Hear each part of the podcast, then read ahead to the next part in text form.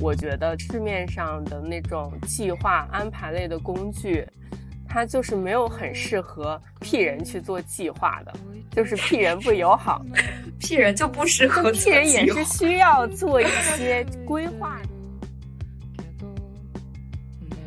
当你没有计划的时候，反而是我玩的最开心的时候，或者是取得最好的关注度的时候。对。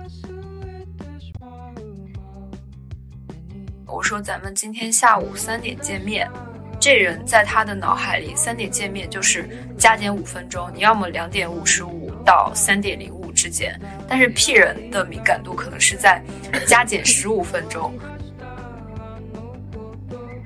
完美主义其实是一剂慢性毒药，它会慢慢的去影响你的生活状态，让你给自己设设限，没有办法去。行动，同时你没有办法去享受生活，你会丧失你的感受力。如果说你是那种行动受到完美主义束缚的人，我敢打赌你会把大量的时间花在电视上。周末的时候，可能你下午睡觉，一觉醒来就四五点，你发现天已经黑了，你就会进入到很抑郁的状态嘛，就觉得。呃，时间怎么就这么过去了？就我一个人有一种被整个世界抛弃的感觉。这个时候呢，你突然你的小猫小狗就在你旁边舔了舔你，你就迅速的，你又跟这个世界产生了联系，你就发现，哦，我还在跟这个世界是同频的，我没有被落下。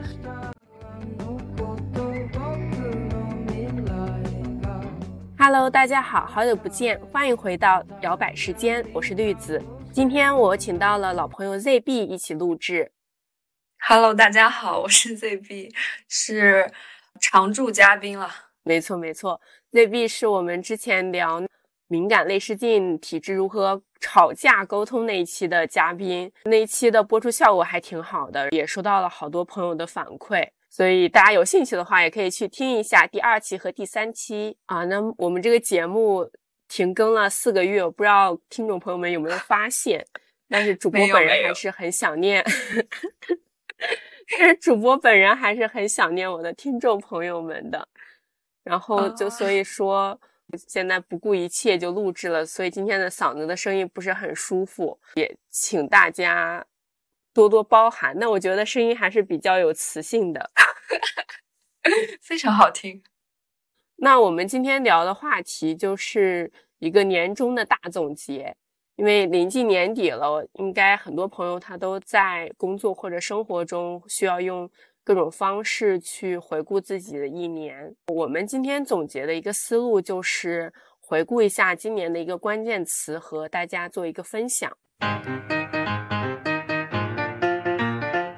那么本期啊，我就来分享一下我的一个关键词。我回顾了一下这一年，我觉得我的关键词是创作，这也算是我与过往相比比较大的一个差异吧。嗯，具体来说，就是这一年，我觉得我作为一个拖延症的晚期患者，有有了一些想要创作的欲望，比如说做这档播客。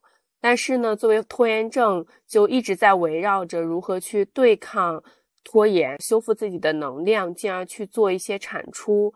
而不断的努力着，然后现在我的播客也是算是录了有几期了，所以说也有了一定的小小的心得体会，所以今天也就想和大家分享一下，围绕拖延症和创作来谈一谈。你有没有拖延症啊？我很奇怪，我可能跟大家都不太一样，我是在有人的时候很拖延，没人的时候不拖延的人。什么？你跟我完全相 反。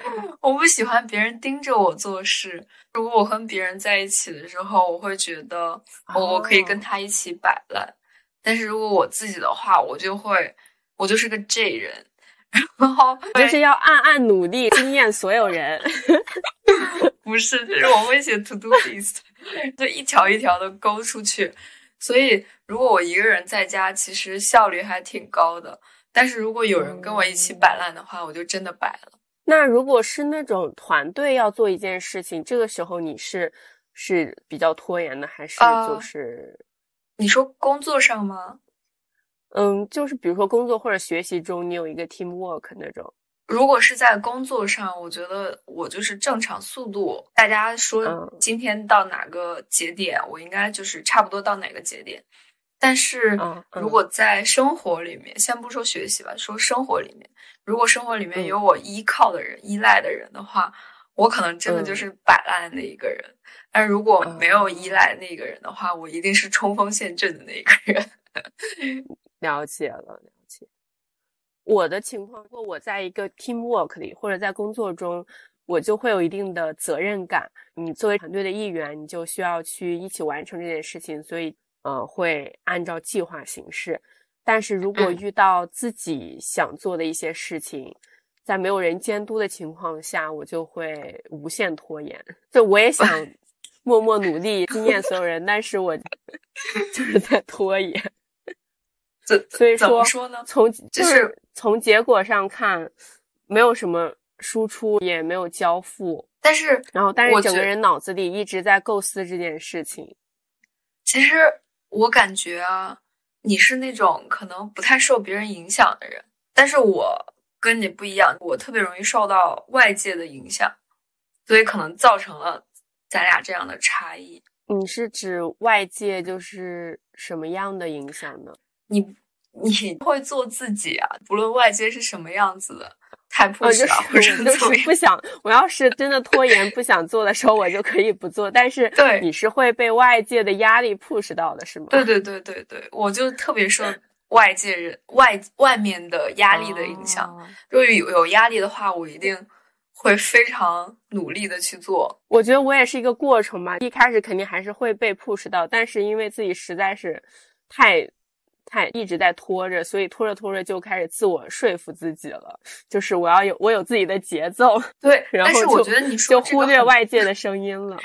但是我觉得你说的很对，每个人一定要有自己的节奏，就不要被那那确实外面的人去影响，其实还挺重要的。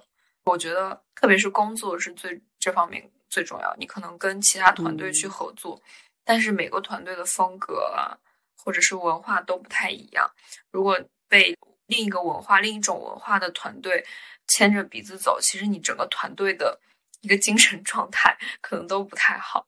你说的有道理。就说到拖延，我觉得我拖延症的一个最严重的阶段，就是我们当时在外面读研的时候的阶段。我现在回想起来，都还是很灰色的那种记忆，因为。那个时候，因为国外读书，它一般作业的交付交付物一般是两种形式，一种就是考试，在限定的时间去答题就好；那种就是会让你写一些什么报告呀、论文这样子的东西。我在本科的时候很少会遇到这种要交论文报告的东西，而且有的话一般也都是那种小组作业，所以就其实拖延的情况也不是很多。但是读研的时候，就是这种作业尤其的多，我又没有过往没有这样类似的一个经验，怎么去高效的完成这样子的作业，所以经常会很卡带烂的才去交。我记得有一次特别极限的，就是真的带烂前一两个小时才就是提交完作业的那种，然后交完就会陷入一种无限的懊悔中。我我跟你的情况其实也挺像，虽然我一直跟你说。我可能会自己有 plan，但是写说到写论文这个上面，我也是无限拖延，不到那一刻我是没办法有灵感的。你只是你是没有灵感是吗？对，只是不过我觉得我教完之后，我不会再想这件事情了，已经。交给上天。那我对我对我我对内容而言，我也就是已经过去就过去了。但是我就会对这段时间自己的一个混沌的状态就会非常的不满意吧。因为在这个过程中，我就会我就真的在拖延。我不是说我在为做这件事情做一些什么准备，我可能脑子里在构思，但是我的行为我可能就是在。在玩手机或者是看剧什么，就做这样的事情，所以就因为这个，我就会就就是在嗯临近待烂两三天的时间，就是你不得不做的时候，就被迫进入到一个战斗状态，你知道吗？我就会晚上睡四个小时大概，然后就起来写，白天可能困的时候再偶尔睡个一两个小时，就吃一顿饭，剩余的所有的时间就是大脑高度集中，疯狂的输出，疯狂的写。哦，那之前写到最后就是油油尽灯枯 提交作业。那你那如果是之前你是不想写，还是就是没有灵感？不想行动，我会在脑子里去构思，但是你没有行动前的那个构思，其实都是一种假的规划和构思，因为你没有遇到真正的那个问题。对，对，或者有的时候也会做一点，是比如说我就查查，先查查资料，但是你查资料也没有开始投入真正的作业，所以说就是，而且有的时候还会先。心血来潮的一个屁人还想做一个规划，做规划的时候心里还挺兴奋的，但是做完那个规划之后，完全不按那个规划执行，一点都不做。规划只是作业中的一部分，这部分作业做完我就就过去了，就那种感觉。我我已经完成了。我现在也发现，规划这个东西，其实有一部分是自己的心理安慰，就是我会先把规划做的做完整，但是我。我明明心里知道，我这个规划只能完成百分之五十，所以我会我会尽可能把多出来的百分之五十就做到百分之一百五的规划，然后给自己一个 buffer 的空间，然后完成剩下的东西。但是我觉得还是挺有意思的。那你做百分之一百五十的时候，做完之后你要执行的时候，你不会有压力吗？因为有更多的东西啊。我觉得还好，就是因为我觉得 To Do List 就是一个标杆。我没必要把它所有都完成，它只是我一个期待，呃，能完成的更多更好。但是如果没有完成，好像也没有什么压力。你的这个心态就是非常好。我后面想讲的那个不完美主义者的心态，就是 关注的是，呃，不是结果，或者说我最后要呈现出来的东西，而是我能完成什么东西。其实。我觉得这样也不一定完全是个好事情，因为我感觉现在也都是目标导向或者结果导向。如果太关注于过程导向的话，虽然可能当下会觉得 OK 没有什么问题，但是日积月累，你会发现你完成的事情并没有你预想中那么多。你这一年总结下来，你也没有你预想中进步那么多，所以。呃，我觉得有好有坏吧。你要知道，如果说你都没有行动的话，就更不要谈你能在就是达到目标的路上完成了多少这件事情了。你虽然你觉得你可能只做到了百分之五六十这样，但是在我看来，你已经就是突破了零了，这就已经很重要了。我们我们呈现的方式可能是不一样的。比如说，我是通过 To Do List 的方式来去呈现，呃，我自己的。事情的计划，但是你可能是通过，呃，非计划的状态，你想做什么就先把这件事情给完成，一件件往前推进的那种状态。我们可能能达成一样的效果啊，但是只是你的过程没有那么足够量化。你回去再就是倒回去想一想，其实发现也完成了不少事情，会不会有这种感觉？我想想看，我今年确实是这个播客确实是做了一点。但是就是会有一些，比如说日常生活中，还是对自己的事情，因为工作中可能你一定要有一定的交付，所以你是会有交付物和结果的。但是对待自己的事情，有的时候突然想到了一些灵感上的事情，我就想想了一下之后就没有行动，或者说也没有记录下来，之后我自己也就忘记了，或者说我当下没有行动，后面我就没有兴致去做这个事情。过了一段时间，我可能又想到这个事儿，或者说我看到类似的一些东西在呃别人在别的地方看到，就会觉得很可惜，因为自己没有去做。如果说我去做了的话，可能可能会产生的效果也没有很好，但是它终究是有这个东西，可能会有一定的传播性。我觉得有两点，第一点，你没有发现其实。当代人都已经被短视频或者是手机的消息，呃，变成了一个短注意力的，没错没错，大家都是类型碎片化了。我们对很碎片化。我现在很多时候，我想拿起来手机，比如说打开小红书，我想搜一个什么东西，但是打开小红书第一篇帖子就 吸引了我的注意力。看完这篇帖子。对我就记不起来我要搜的是什么了。所以我觉得这个可能不仅仅是你自己意识到你的问题，这是我们大家都存在的一个问题。第二个，我就觉得，呃，每个人的精力都是有限的，我们需要把精力合理的分配，或者最优化的分配。所以不一定要把每一件事情想到的事情都要去做，而是能在你了脑子里留下最深刻的事情，就是你脑子认为最重要的事情，你会花时间去做。我觉得这是你你的大脑对你的事情的优先级的划分。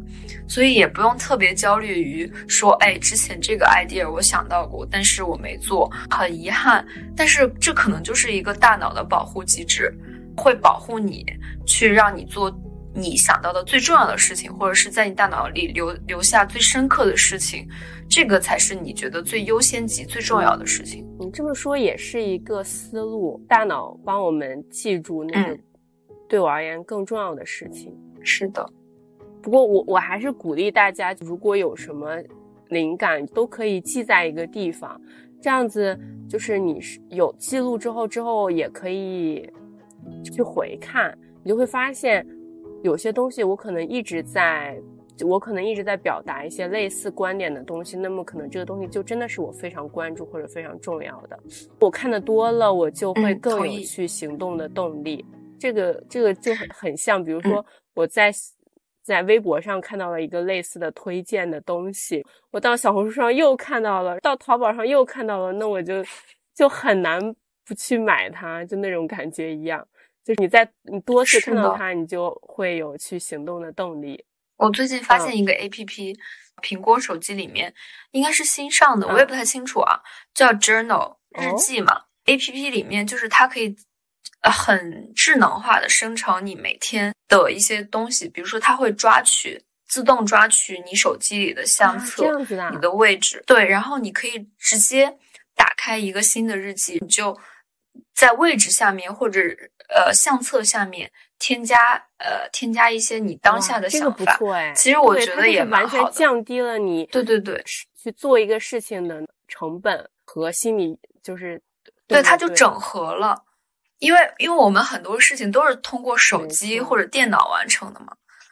比如说，你用的都是苹果生态的东西，你会发现你的信息其实都集中于在这几个设备里面。但是有时候我们是很难花时间把我这些一天的东西都整合一下的。但是它这个就是自动抓取了，抓取了之后，你就随便添加一句话、两句话，你就能记录下你今天过了一个。呃，什么样子的日子，或者是有一个怎样的想法？完了，我肯定要搜一下。可以，可以。你说你推荐一个，我也想到，就是我会用到的一个记录一些观点想法的一个软件，它叫 Flowmo，不知道你有没有听过？我听说过。它和一般的那种嗯日程就时间规划的软件不是很一样，它就是一个你可以随时打开，可以。呃，自己去用井号去设置一些话题，就可以记录下自己当时的想法的这样一个比较随性的一个 app，也没有特别强的那个时间和规划属性。我觉得也嗯降低了我们去输出一个东西的那种标准和预期，所以你就想到什么写什么，反而能输出一些东西。嗯，我之前是会写日记的。但是我这日记就是不是每日。如果最近非常的 emo，或者是非常想表达一些东西，我会记下来。当你去回看这些东西的时候，有时候确实觉得挺有意义的，因为你在当下可能已经记不得一年前或者两年前你想要做什么事情了，你最最开始想要做的是什么事情。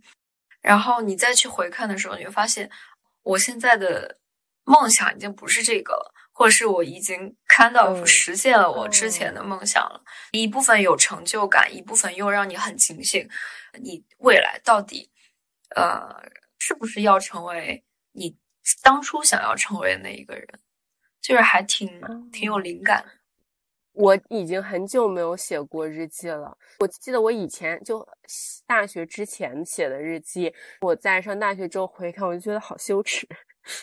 就是可能那那个时候，整个人就是还是处于一个嗯，没有形成一定的价值观和标准的时候，感觉每一篇内容都是 很情绪化的一些表达，然后就 特别搞笑。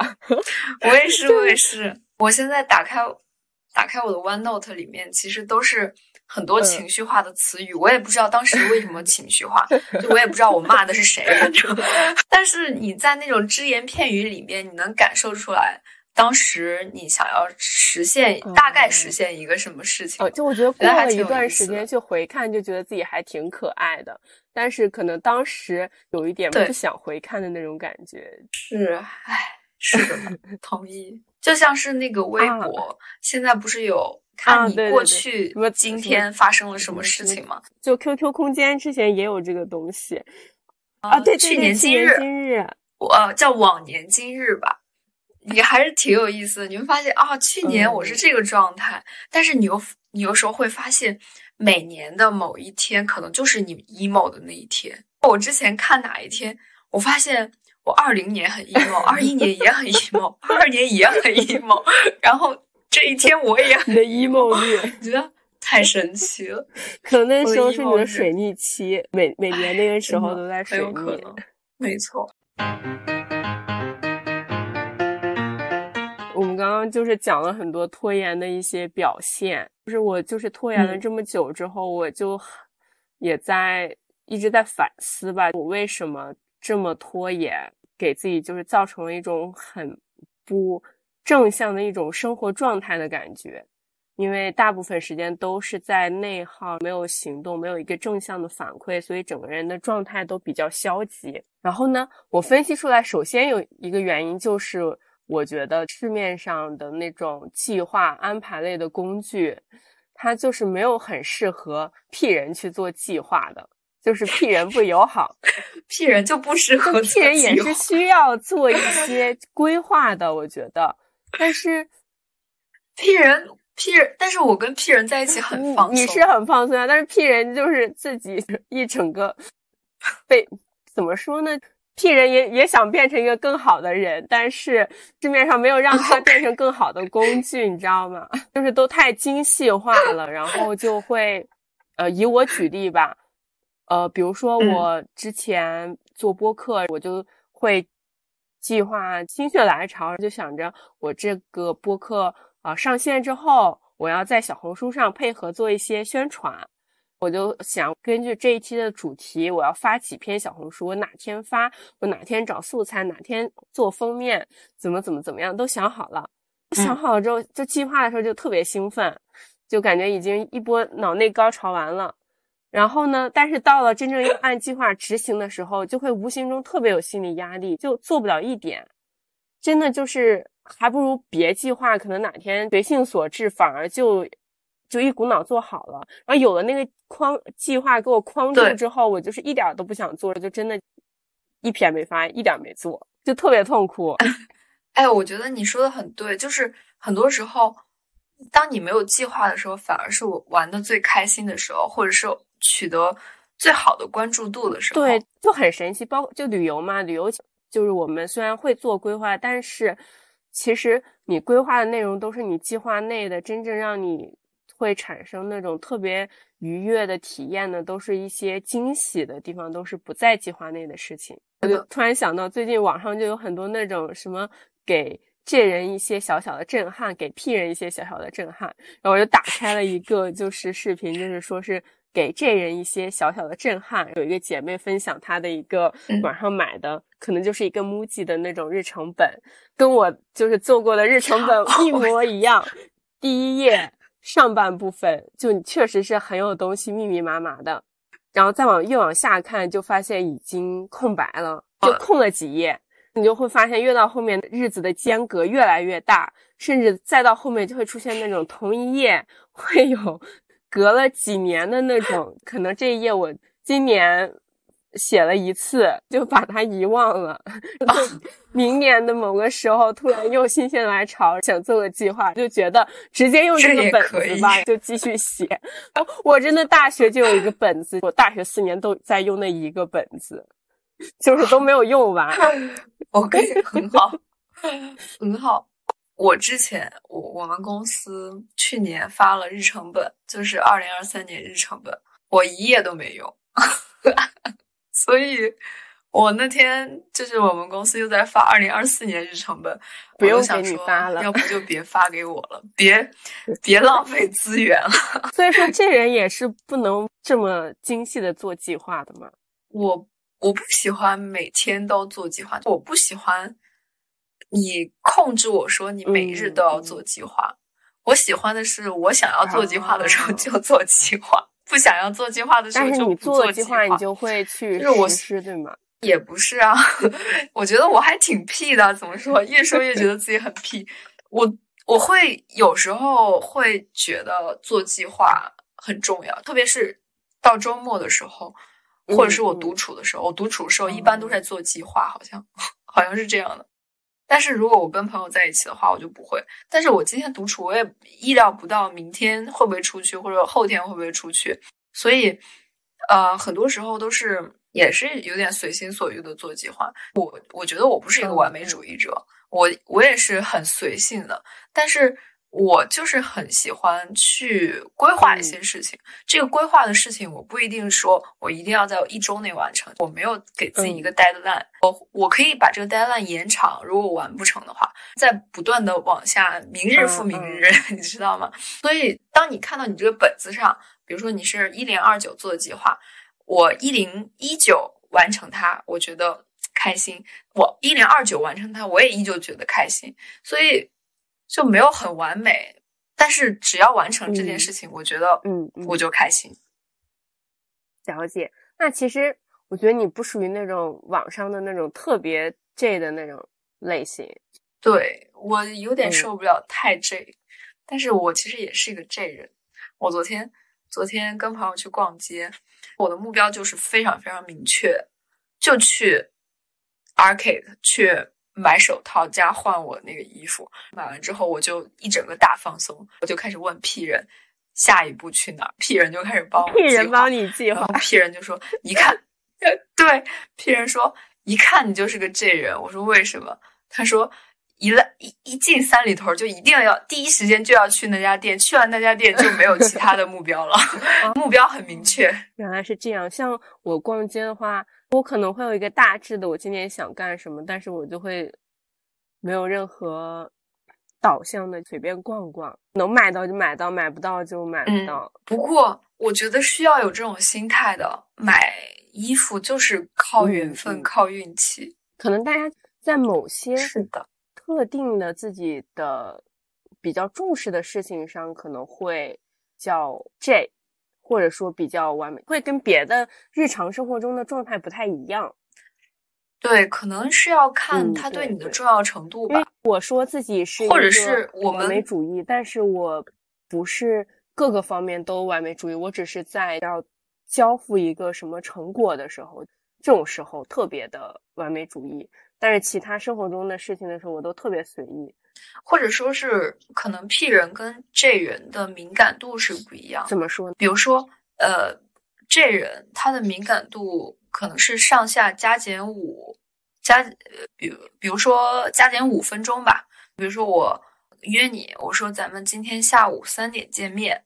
这人在他的脑海里，三点见面就是加减五分钟，你要么两点五十五到三点零五之间。但是 P 人的敏感度可能是在加减十五分钟，嗯，P 人可能会觉得 两点四十五到三点十五都是 OK 的。我觉得可能是和这个也是有关系的。你说的好像也有点道理，突然打开了思路。我如果是自己要出去玩，我就是早晚都。就可能会定义我今天大概什么时候出门，但是其实就是很随性。但是如果是和别人约好的的话，我就可能就会比较注重这个约定的事情，就还是会到的比较准时。我从这里一定要我对 P 人提出批评，我跟 P 人朋友出门，他们永远都会迟到，永远我。我约三点，我真的会在两点五十哦，那我很难提前到 哎。我觉得准时就是很，然后很不错了。就是我觉得迟到个十分钟以内就就就就就我自己可以接受了。我发现了，而且我经常就是我也不知道为什么，我真的会三，比如说约你三点，我真的在我两点五十九我必到那儿。我我害怕给给别人压力，说你们到没？你要到都是你要到那个点儿，我都是三点零几分吗？对我才问，不然我觉得会给别人压力，难为你了。没 有没有。但是我觉得还挺有意思的，跟屁人逛街很有意思，我都不用 plan，也没有压力，感觉这人还挺喜欢找屁人的，自己也会得到一定的放松。但是屁人就会被这人 push。反正，但是屁人有时候也想有计划，是，所以我们这人提供了很好的计划。好吧。针对刚刚讲到的，就是没有适合我的那个日程工具的这样一个事情，我后面就想到了一个办法，我。不再去计划一个事情，计划在我这里已经没有了。我就是会阶段性的会记一下自己做过的事情，我觉得这个还还比较有效。就做完的事情，我对这个对，就做完的事情，我记录之后，就是一方面看起来可能会就觉得哎，自己还做了这么多事儿，还挺有成就感的；另一方面也能从这个中发现一些自己生活中的规律和问题，然后后面可能也会有一定的改变。对的，其实这就是另一种形式的日记吧，算是。因为对日日记的理解，不是说每天、每周、每月都要记，是你做完一件事情，或者对一件事情觉得是一个很重要的节点，你就会去写一篇。所以，嗯，就也可能就只是把这个事情记下来，我觉得就就也可以了。反正就是别给自己太大压力，要做到多么好。是的，不要有压力。只要有一定的那个输出就可以，这也是我今年的一个小小的感悟吧，也是把这个不完美主义贯穿下来的一个小小的成果。说到这个完美主义，我真的有很多想说的。就我之前都一直觉得完美主义是一个褒义词，很多人就会说，可能甚至有的人在面试的时候就会说我是一个就。要求很高的人，我是一个完美主义者，怎么怎么样？但是我后面就发现，我造成我拖延最大的一个原因就是我的这个完美主义的思维模式。我会对这个事情的要求和标准很高，一旦要求标准很高，我就会期待我一次性就能够产出一个自己觉得没有问题、完美的东西，就保证自己的每一次亮相都要是。的完美的吸引眼球的，我对自己的期待就无形中让我没有办法去，会无法去面对这个不完美的结果，然后我就会去逃避，所以说其实行动就直接就停滞了，就是这是我拖延我我现在最常见的一个路径是这样子的。其实我觉得有时候，嗯，我会劝别人不要想太多，但是。到每个人身上都会多多少少会想一些东西，这个很难避免。但是某种程度上很难避免。我我觉得下一个人生目标，我可能是想做一个简单的人，就是直白的人，活在当下的人。我不会给自己定太多目标，不会给自己太多压力。如果我开心这件事情，我会做。当然，我也有一些自己的。人生的那样的大规划，但是还是希望自己在平时的日子里面能够放松一点，松弛一点，就是做一个松弛一点的人。没错，我刚刚说到这个完美主义，其实我后面就在想，其实完美本身它就是一个伪命题，是世界上本身就没有完美的东西，我就根本不可能去达到一个完美的答卷。我就想，哪怕我真的就是假设我就是从第一天开始，呃，从就得到一个任务的第一天开始，就开始按计划逐步的去实现一件事情，到最后也需要有一个截截止的点，不然这个事情甚至都没有办法结束。那么在这个截止的时间是到来的时候，你交付的那个东西，它也是。在一定条件下的一种决策和权衡吧，一种平衡。所以说，就本身它就是没有完美这个东西的，而我却在还没有去做这个事情的时候就期待自己去呈现一个完美的东西，所以就给自己了没有必要的一种压力。对，我觉得你说的完美这个东西啊，对与错嘛，我们会在世俗的社会里面，呃，会分清什么是对的东西，什么是错的东西。就包括我们从小的教育，大家都会告诉你，你这样做是对的，这样做是错的。但是你把它放长远一点，你会发现，其实人生选择啊，做事情啊。有什么真的对，或者有什么真的错呢？抛呃，我们这个里面是不包括法律啊、伦理啊这样的东西的。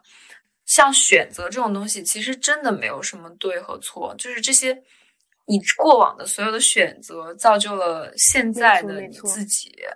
所以，我觉得，如果你当你抛开了人生选择的对错，你就抛你就抛开了完美主义的思维。你说的很对。其实我觉得我的完美主义的形成就是一种学生时代的思维模式的一个习惯，就无论是思维上的还是身体上，都形成了一个惯性，导致了这种完美主义。因为我们学校都是用分数来衡量大家的成绩的嘛，其实本质上这个办法也没有什么不对吧？但是我觉得学校会把焦点就放在了。提高分数上，希望大家都能考到一百分。但是其实，现在你过了六十分，不就代表你已经达到了那个标准了吗？但是大家都在追求那个一百分，所有人也都只能接受那个更高的一百分，或者说九十分。那么在那个以下的分数都会让人感到失望，所以说就会造成一个错觉：我在任何事情上我都要追求卓越。但其实很多时候，你及格了就已经是一个很理想的结果了。没错，就是我觉得现在学校跟社会其实有点割裂，或者是学校跟你人生要走的路有点割裂，整个的价值观我们都在没错没错被学校给塑造了，但是在社会上又被打碎。就活得很很扭曲，有点拧巴的一个进入到社会之后，就在不断的再教育自己，感觉是的，是的，在这个社会的大熔炉里面，在社会大学一遍，是的，学校教育我们挺好的，只要付出了最大的努力，你就会取得优异的成绩。但其实。你付出了最大的努力，也只是让取得优异的成绩成为一种可能性而已。我觉得，就是很多人他进入到真正的现实世界之后，即使不犯任何错误，就我做的任何一个决定都是呃正确的决定，但是也没有办法成功，或者说呃走上一条完全顺遂的道路。但是，哎，是，我觉得你说的很对。嗯，搜集一些关于拖延症的主题的时候，我就突然就刷小红书上就刷到了一篇很有趣的观察。他就是说，完美主义的人，他大多数都是喜欢看电视的人。我当时我都震惊了，我说天呐，嗯，这是给我开了，就是有人是给我偷偷安了一个摄像头还是怎么样？我发现我的阅片量和我的压力。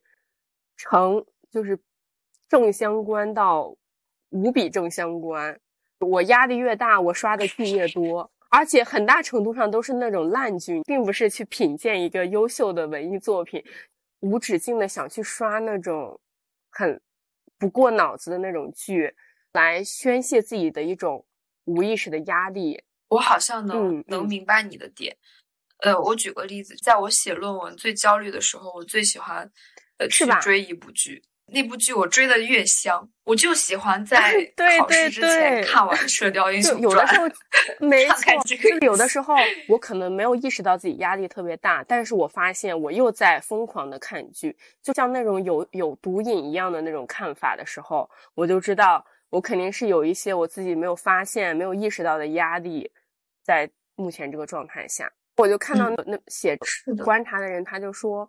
如果说你是那种行动受到完美主义束缚的人，我敢打赌你会把大量的时间花在电视上，因为完美主义者和拖延症患者都爱看电视，因为看电视它不会出错，看电视是绝对被动的一个行为，因此也就成了就是非常自动、简单、有所回报，但又不会犯错的一种成就。在这样的一个状态下，你对你而言就是非常安全的。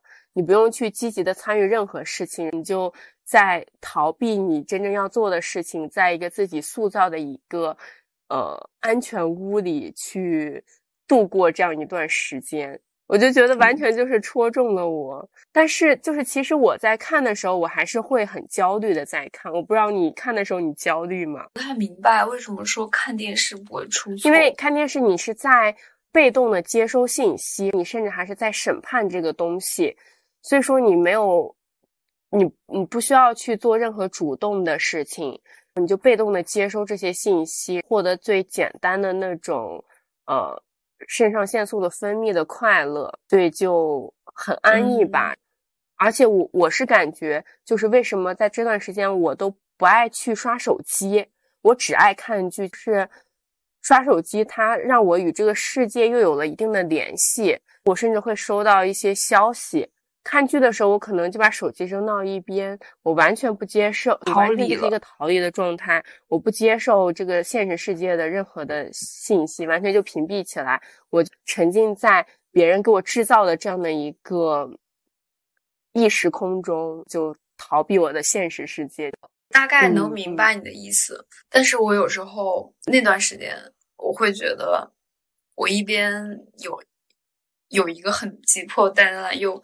看剧，我会很焦虑的看剧。我会比如说，真的看到特别兴奋、特别专注的时候，可能在那一瞬间确实会忘记这个事情。但是你回过神儿来，比如说你要跳级了，那个时候你就发现，天呐，我好焦虑呀！我又浪费了时间。其实看的是很累的，而且这种时候，我大多数时候看的还都是一些烂剧，就看的 心情也不是很开心。我突然想到一个词，就是有种。奶头乐是什么意思啊？哦哦哦哦，对对对。虽然这个东西没办法帮你解决问题，但是我确实需要暂时的快乐和暂时的逃避。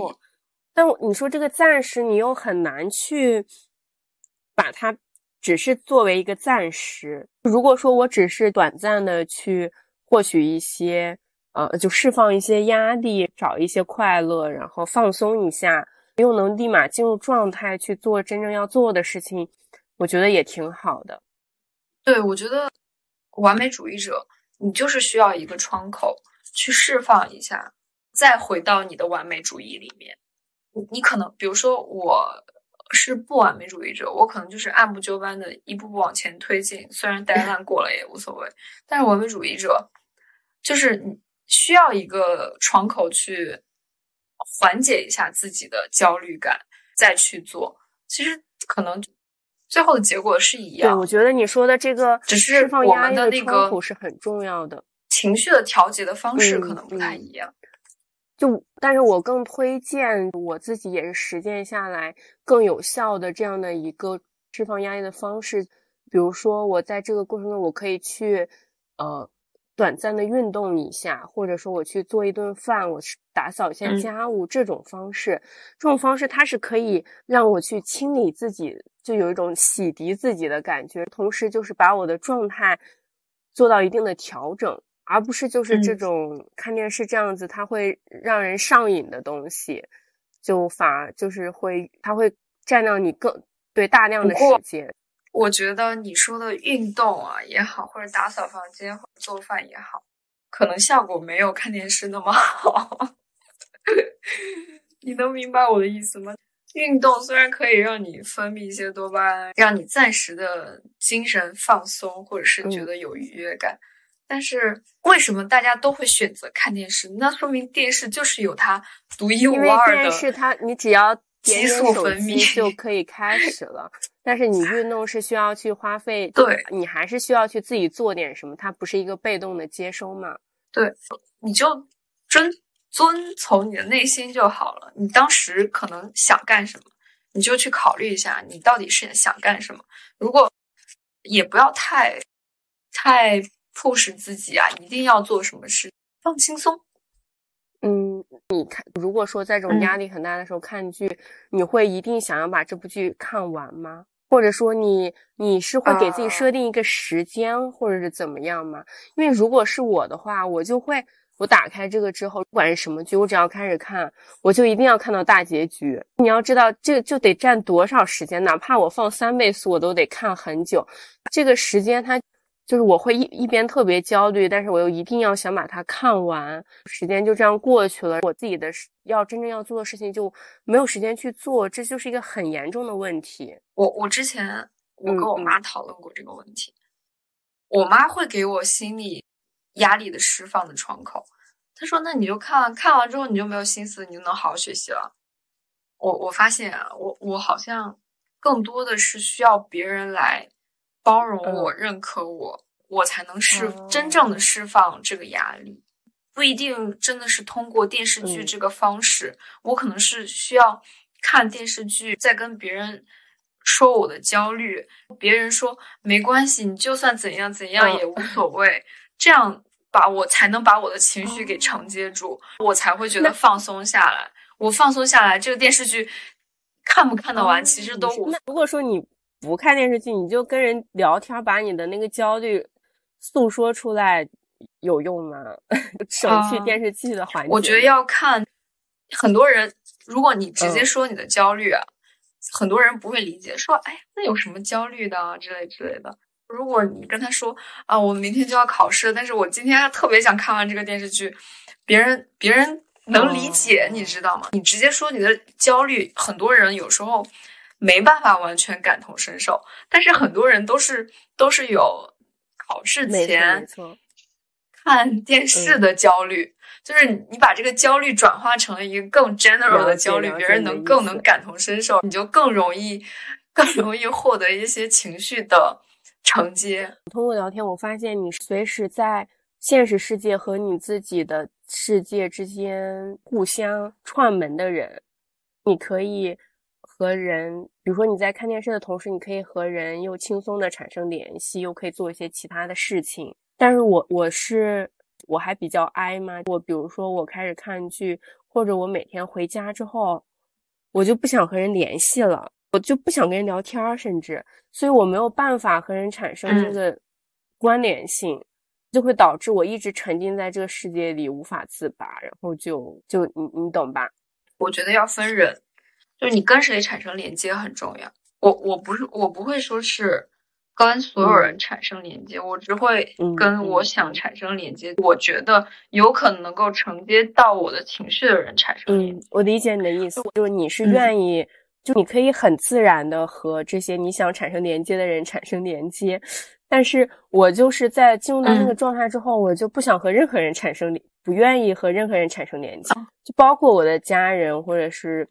我伴侣啊，等等这些都不想，纯纯把自己关在自己的世界里的那种。那也不一定是，那那我觉得也可以啊。如果你能通过沉浸在这个世界里面获得一些能量的话，那为什么不？就其实我觉得这个获取的能量并不是真正的能够帮助我，有助于我的的一种能量。它，我只是想消耗，我很难表达这个情绪，这个状态。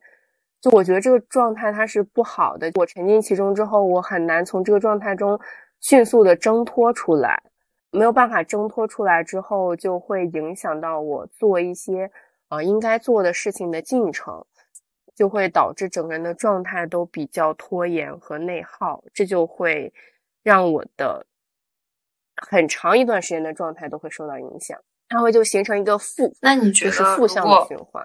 那你觉得，如果换成运动、做饭或者打扫卫生，会有帮助？我觉得像运动、做饭、打扫卫生，它都是不是完全和世界隔离的这样的一个，对我而言啊，一个休息的方式。比如说，我如果有了一个运动的习惯，那么到那个时间，无论我是不是沉浸在一个悲伤、忧郁或者内耗、想呃看电视的状态，我到了。比如说，我约了一节舞蹈课，我就得去跳舞了，然后我就会被迫从我之前那个状态中跳脱出来，对他，我需要这样的一个机制，让我从中跳脱出来，我才可以去进行下一件事情。这个事情它呃，就比如说不是写论文、做播客，它就是运动。但是运动完了之后，我可能就进入到了一个正常的状态，我就可以去更容易的去从事写论文、做播客这样的事情了。这样对我而言就是更好的一个方式，包括做饭也是。嗯，其实我现在回忆起来，我就是当时在留学那段时间，我是独居，而且那时候 lockdown 对我这样一个容易封闭的人而言，是一个很不利的一个状态，就是我更容易沉浸在自己的世界里了。但是当时我觉得拯救我的就是做饭，因为那时候我是每天都要做饭，到了做饭的点儿，我就。必须要做饭了，我就从中挣脱出来了，或者说我就得去买菜了，那我就能出去逛一逛，就能去超市。然后我从超市里，我就虽然是一个人，但是我就是在逛超市的时候，又跟这个世界产生了联系。对，然后就是你的状态整个人就变了，就变得更积极一些了。我觉得，对，我说这个事情就是任何事情，只要你能够是让你能够很。自然的从这个状态中解脱出来的就都还不错。比如说，我觉得洗澡都可以，是吧？对，我很喜欢洗澡，热水澡很重要。对我有的时候就很整个人状态比较 down 的时候，我都懒得去洗澡。前两天不是还有一个什么洗澡拖延症的那个热搜嘛？就完全就是我，就我明明知道洗澡特别好，但是我因为要去洗澡，都对我就很困难。尤其冬天了，它很冷。但是你一旦你一旦开始洗，对对对，享受，比如说要洗澡啊，我在跟热水谈恋爱，或者说，对对对，说，嗯，你可以和一些人一起去散散步、聊聊天儿，这种，对，可以把你从这个不好的状态中拉出来的这种的方式都是可以的。我前一阵儿听了一个播客，就是那个不把天聊死，他们聊到养宠物，其实也是一种。把你从你自己的一个状态拉出来的一种方式，我觉得就跟养小孩一样，你知道吗？比如说，博主讲到一个状态，比如说我们周末的时候，可能你下午睡觉，一觉醒来就四五点，你发现天已经黑了，你就会进入到很抑郁的状态嘛，就觉得，呃，时间怎么就这么过去了？就我一个人有一种被整个世界抛弃的感觉，你就沉浸在这样的一个忧郁的状态里。这个时候呢，你突然你的小猫小狗就在你旁边舔了舔你，你就迅速的，你又跟这个世界产生了联系，你就发现，哦，我还在跟这个世界是同频的，我没有被落下，你瞬间那个状态就被打破了，你就觉得啊，我该去给它喂食了，我该带它遛弯了，这就你就一下子，你就一下子就建立起来了，就是。就是有一些 schedule，你必须要做 schedule，你就能行动起来了，就不再是那个在床上流泪忧郁的自己。你知道我之前看了一个研究，说为什么你下午午睡到四五点钟起来，看到那个天色昏暗，会觉得被全世界抛抛弃，是因为你的基因被 design 如此的。因为我们原始时代就是一个狩猎的时代，当时如果。到这个时候，其实是非常危险的时刻，因为天将还将暗美未暗，这些你身边的一些野兽啊，其实还处于一个蠢蠢欲动的状态。这个时候是大家既放松警惕，然后周围又充满着一些危机，呃，危机四伏的那么一个状态。所以那个时候，你心中是有一种。情绪在产生的，或者是一种激素在影响你，让你觉得是一个不是那么有安全感的时刻，没有安全感。所以，对，是没有安全感。所以那个时刻醒来是确实是不太好受。对，所以我当时听到那里之后，我就有被触动到，因为我本身是嗯没有那个养宠物的欲望的，但是我听了之后，我就 get 到了，就养宠物它能够。有这样的一种被治愈的感觉，我就觉得就特别的温馨。那一瞬间，就其实比如说你和你的室友或者说伴侣，其实都是有同样的作用，它能把你一下子拉回来。对，你你是想养宠物的吗？我非常想养，但是我不想养猫，我想养狗。但是养狗，我觉得对于你自身的条件要求很高，你要有时间，你要有空间，你要是一个耐心的人，你要好好训练它。我觉得养狗跟养小孩其实都一样，一样，花费了太多的心血。其实猫其实还好，因为你不太需要太多时间去遛它，去陪伴它。但是狗就不一样，所以我是。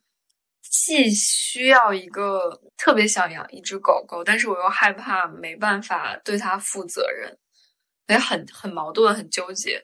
我现在都有点想，这算是我的五年计划吧，一定要养只狗。想就去做。我们这一期的主旨就是对 不不拖延，不想那么多，养了你就 立刻马上做，不得不去承担这些责任了。是的，没有什么做。没有什么准备，也没有什么一定要准备好的时刻，就没有那么一个时刻。就是其实所有的事情你都没有说是你准备到完美，你才能去做。都是在一定限定的条件下，它就发生了，你就要去应对当下的那个危机问题。其实我就觉得这种状态是很好的一个状态，就它事情还没有发生前，你预想了很多困难和问题，但这些问题当你真正去做这个事情的时候，你就发现可能这些问题根本就不是问题，你当时遇到的问题，你就只想着去解决当下的那个问题。对，好呀。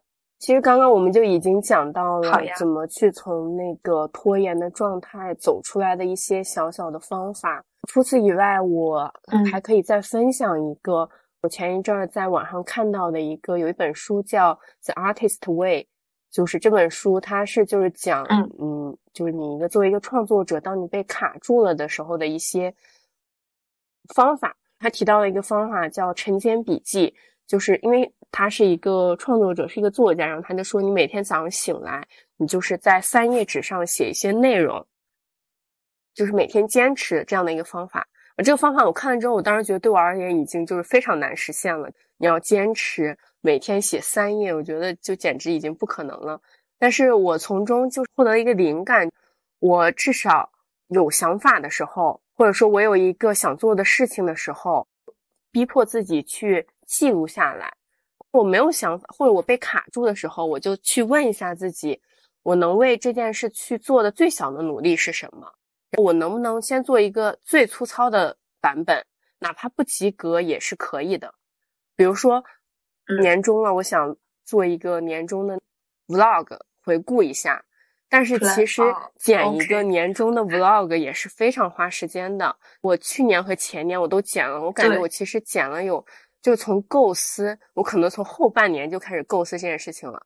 我再想想，我说二一年的那个年末的 vlog，我真的就是后半年就开始构思，然后我开始动手，可能就开始从开始剪就花了两三个月的时间，就真的非常久。从挑素材怎么怎么怎么样，所以到后面我就越来越不想做这件事情。但是如果说我就先去想，我哪怕先做一个最粗糙的版本呢？先选素材，选完之后我就直接就用现成的一些现在的那种剪映啊，或者小红书的模板，我直接生成一个，不是也也算是一个，也算是一个输出，也算是一个 vlog 嘛。有了这样的思维之后，我就发现其实有了目标变得小了之后，标准变得低了之后，就行动的可能性就大了很多。没错，其实这个东西就是。说句不好听的，你就不要要求自己，要指责他人，不要要求太高。我觉得叫什么？好的开始是成功的一半。你先开始，开始，你就算你就算做了百分之五十，你也完全可以把它发出来。你就说剩下下半年的，明年 再发。你说的好对，然后也可以就这样做一个全年的，我就做个半年的或者怎么样的都可以。对，你就说剩下的就是剩下的，无所谓啊。我每次这种时候，我就会念“完成比完美更重要”，我就一直要就重复这句话，我才能够继续下去，就允许自己去降低自己的标准。对，其实我我现在感觉很多东西都不是完成的，包括工作也好，whatever 就什么都好，没有那么多。能百分百完成的东西，更别说完美了。我们都还没到完美，连完成很多都是完不成的。感觉你就开始已经是一个非常非常好的进步了，或者是你能看到非常好的期望，这样你就让你自己就活在那个 moment，或者是活在那几个 moment。我觉得我 very 呃非常非常 OK 的。就是你说，当现在这个时代，你被工作各种事情，再加上短时各个平台，它都在用各种方法吸引你的注意力，占用你的时间。你能为自己争取到一点时间做一些事情，就已经非常不容易了。对我从工作中学到的要有优先级的概念，就是所有的事情先做最重要的那部分，并且把它拆分成很容易做的那种颗粒度去做它。没错，自己开心最重要。没错，我没我没想到完美主义是如此的完美主义。我原来一直觉得完美主义其实看到是一个我我我以前也是这么想的，但是。我也是有的时候就被拖延症困扰的太久，就有一次无意间刷到一个帖子，就说其实很多完美主义、很多拖延症的人，他都是完美主义的，才意识到完美主义其实是一个，它就是一剂慢性毒药，它会慢慢的去影响你的生活状态，让你给自己设设限，没有办法去。行动，同时你没有办法去享受生活，你会丧失你的感受力。就觉得这其实是很严重的一个问题了。就，但我最后还是想说，我觉得你不要给自己定义太多。我，嗯嗯，不要定义自己，我可能真的是一个完美主义的人，也不要定义自己，我真的是一个拖延症的人。你，因为这些词都会带有很多的情绪在里面。就是你会定义他们，它到底是一个褒义的还是一个贬义的？当你定义多了之后，这个情绪就会留在你这里。虽然你觉得我说说一下什么完美主义，我觉得无所谓，但是你会发现，你说的多了之后，这个东西就是会在你脑子里留下来，会影响你的心情和情绪。所以，尽可能的别让自己想太多，就想到什么事情，如果你开心。现在觉得你去做它开心的话，你就去做。你跟什么人待在一起，你觉得快乐的话，你也去跟他待在一起。觉得 OK 可以，也也不想未来规划，也不想我当前到底执着于什么东西。先过好当下的你，有心情了再去 plan 未来的计划。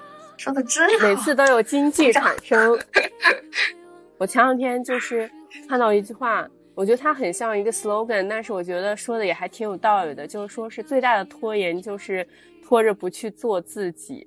就虽然很 slogan 吧，但是还有点道理。所以我觉得真的就是行动是一切的解药。我就希望我下一年能够更有更丰富多彩，想到什么做什么，创造更有创造力的生活。加油，相信你。好呀，那我们这期就先到这里。好的，好的。